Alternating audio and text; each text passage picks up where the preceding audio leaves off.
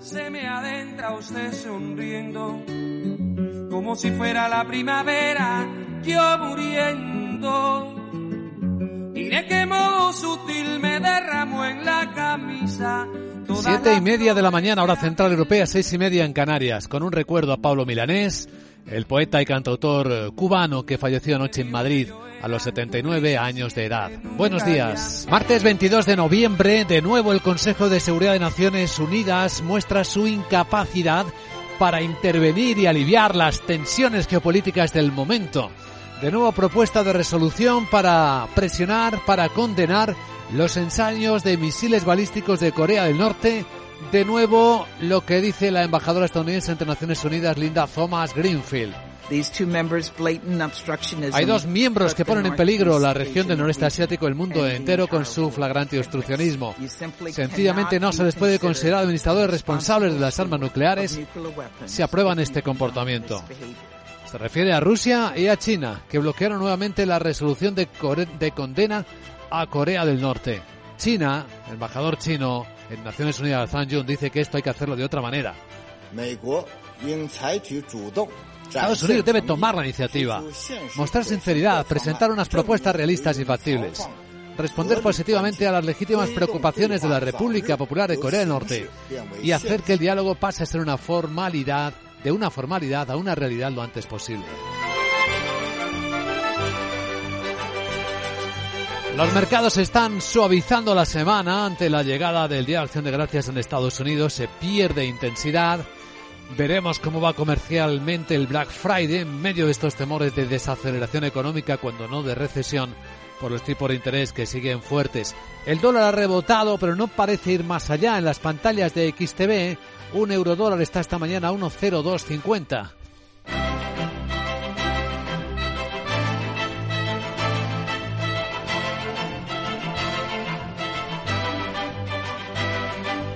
Donde sí sigue estando la tensión es en las criptodivisas. Las caídas continúan extendiéndose, vuelven a afectar a las plataformas grandes como Binance ayer en el mercado americano o a las criptos más conocidas como Bitcoin perdiendo otro 5% a estas horas de la mañana. El Bitcoin se cambia por 15.726 dólares y el Ethereum por 1.089 volverá a acercarse a los 1.000 dólares de los peores momentos de la crisis de este año. Ahí tenemos quizá el indicativo más sensible. Y hay otro activo en observación, el petróleo. Después de los insistentes rumores de que la OPEP estudiaba medidas para intentar estabilizar los precios, lo hemos visto rebotar. Volvemos a verlo débil. El West Texas americano vuelve a situarse por debajo de los 80 dólares barril, mientras que el Brent del Mar del Norte, aquí en Londres, se vende a 87 dólares 50 centavos. Capital, la bolsa y la vida, con Luis Vicente Muñoz. Las pantallas de CMC Markets apuntan a un comienzo de sesión europea en hora y cuarto con suave tendencia bajista. Una décima viene bajando el CFD sobre Alemania, que es un buen indicador de tendencia, aunque el futuro del Eurostox viene subiendo una décima, así que vemos quizá por consenso poca fuerza, poca tendencia.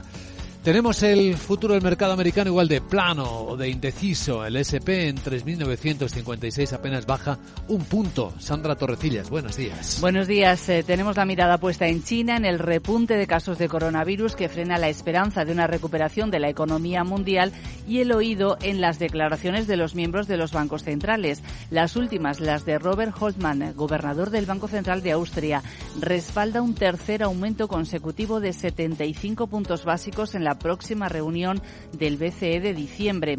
En una entrevista en Financial Times dice que no ve signos de reducción de la inflación subyacente en la eurozona y espera una recesión leve, mientras Mario Centeno, gobernador del Banco Central de Portugal, sí que señala que la subida podría ser inferior a esos 75 puntos básicos. Y añadimos además los comentarios de Loretta Mester, la presidenta de la Reserva Federal de Cleveland. En una entrevista en la CNBC dice que la Fed podría reducir la marcha y elevar los tipos menos de 75 puntos básicos.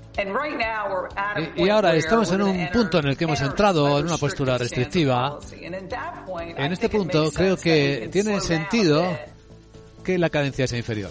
Hoy además vamos a vigilar la bolsa italiana, esa nueva ley de presupuestos aprobada en las últimas horas y que prevé aumentar el impuesto a las ganancias extraordinarias de las energéticas del 25 al 35%, una ley que todavía tiene por delante un largo recorrido parlamentario antes de su aprobación final. Bueno, y a ver en España qué impacto tiene el acuerdo entre banca y gobierno para aliviar el coste hipotecario a las familias, Laura Blanco. Pues nos quedamos con algunos titulares de ese acuerdo o principio de acuerdo, porque la banca todavía no se ha pronunciado y el Ministerio de Asuntos Económicos anunció eh, sus medidas, mandó la nota de prensa pasadas las 11 de la noche. Se mejora el tratamiento de vulnerables y se mete en el saco de las ayudas a familias que no son vulnerables pero están en riesgo. Para los primeros vulnerables, lo más llamativo, pueden reestructurar préstamos a un tipo de interés más bajo en los cinco años en los que se pueden acoger a la carencia del principal y se amplía el concepto vulnerable porque ahora también lo serán hogares con rentas de hasta tres veces el IPREM, 25.200 euros que dediquen más del 50% de la renta al pago de hipoteca. Para las familias no vulnerables en riesgo de serlo, el código incluye congelar 12 meses la cuota, tipo de interés menor para el principal principal aplazado y alargar la vida del préstamo siete años. ¿Quiénes pueden acogerse a esta segunda práctica? Las familias que no son vulnerables pero están en riesgo de serlo. Rentas familiares de hasta 29.400 euros con carga hipotecaria inferior al 30%, pero cuya carga hipotecaria haya subido más de un 20%. Y tercer paquete de medidas, reducir gastos y comisiones de cambiar la hipoteca de tipo fijo a tipo variable o anular el coste durante 2023 por amortización anticipada del préstamo. Entre los protagonistas de hoy puede La energética dice que va a evaluar los planes para gastar hasta 25.000 millones de libras en Reino Unido eh, durante la próxima década después de esa decisión del gobierno de aumentar el impuesto sobre los beneficios extraordinarios para los productores de petróleo y de gas. Señala su presidente David Bunch eh, que a más impuestos, menos ingresos disponibles para invertir. La semana pasada recordamos eh, que el ministro de Economía Jeremy Hunt anunciaba la subida de ese impuesto del 25 hasta el 35 ¿Y alguien más? Repsol Citigroup le acaba de subir el precio objetivo desde 16,5 hasta 17 y por otra parte la energética va a lanzarse de lleno a Estados Unidos, última un nuevo plan inversor para este país. Según el diario Expansión, lanzará dos nuevos proyectos en renovables de 1.200 megavatios. Hoy, por cierto, se celebra la cuarta subasta para asignar el régimen económico de energías renovables. Serán 1.800 megavatios de fotovoltaica y 1.500 eh, megavatios eólica. Y ojo también a la italiana Enel, la matriz de Endesa, porque presenta una actualización de su plan estratégico. Y ahora claves con perspectiva americana.